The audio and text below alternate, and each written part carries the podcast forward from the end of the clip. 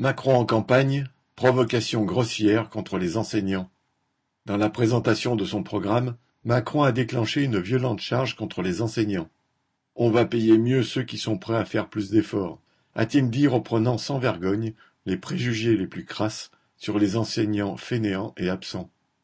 Citation J'assume plusieurs systèmes de rémunération car ils ne font pas tous la même chose. Vous avez des enseignants qui pendant le Covid se sont occupés de leurs élèves et des enseignants qui ont disparu, a aussi déclaré Macron, affichant son mépris social. Et d'ajouter On propose un pacte aux enseignants, on vous demande de nouvelles missions qu'on est prêt à mieux payer, comme le remplacement des profs absents, ça doit être une obligation, le suivi individualisé des élèves, l'accompagnement sur le temps périscolaire. Pour les enseignants en place, je propose un nouveau contrat on augmente leur rémunération s'ils sont prêts à changer leur organisation.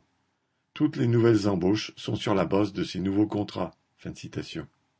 Tout cela relève du recyclage d'annonces démagogiques déjà faites sous Sarkozy et peu suivies d'effet. Faute d'enseignants de réserve dans le primaire, en cas d'absence de leur professeur, les élèves sont souvent répartis dans les autres classes, déjà surchargées. Dans le secondaire, ils sont souvent livrés à eux-mêmes mais obliger un professeur disponible d'une autre matière en remplaçant un autre au pied levé ne peut signifier au mieux qu'une garderie, et surtout un prétexte pour supprimer encore les quelques postes de remplaçants. Il en va de même des évaluations que Macron veut mettre en place pour chaque classe et par conséquent pour chaque enseignant. Elles devraient permettre, selon lui, de séparer le bon grain de l'ivraie, car, citation, on sait bien que dans une école, on va avoir un professeur qui va changer les résultats des élèves et un autre non. Fin de citation. Et évidemment, vieille lubie, il promet de donner aux chefs d'établissement et directeurs d'école, qui ont pourtant bien d'autres tâches, de choisir leur personnel et même de récuser des profils, entre guillemets. Lesquels? Trop grévistes, d'une santé trop fragile?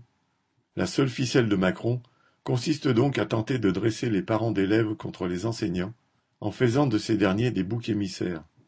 Cela peut être payant électoralement, pour attirer des électeurs antifonctionnaires de Pécresse et Zemmour, mais cela mérite un zéro pointé quant à améliorer la prise en charge des élèves.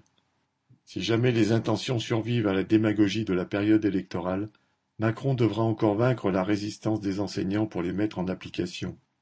Ils n'ont nul besoin de carottes ou de bâtons pour enseigner, mais veulent, comme tous les travailleurs, avoir un salaire digne pour avoir une existence digne et exercer leur métier dans des conditions décentes. Pour l'obtenir, il leur faudra se battre avec l'ensemble du monde du travail. Christian Bernac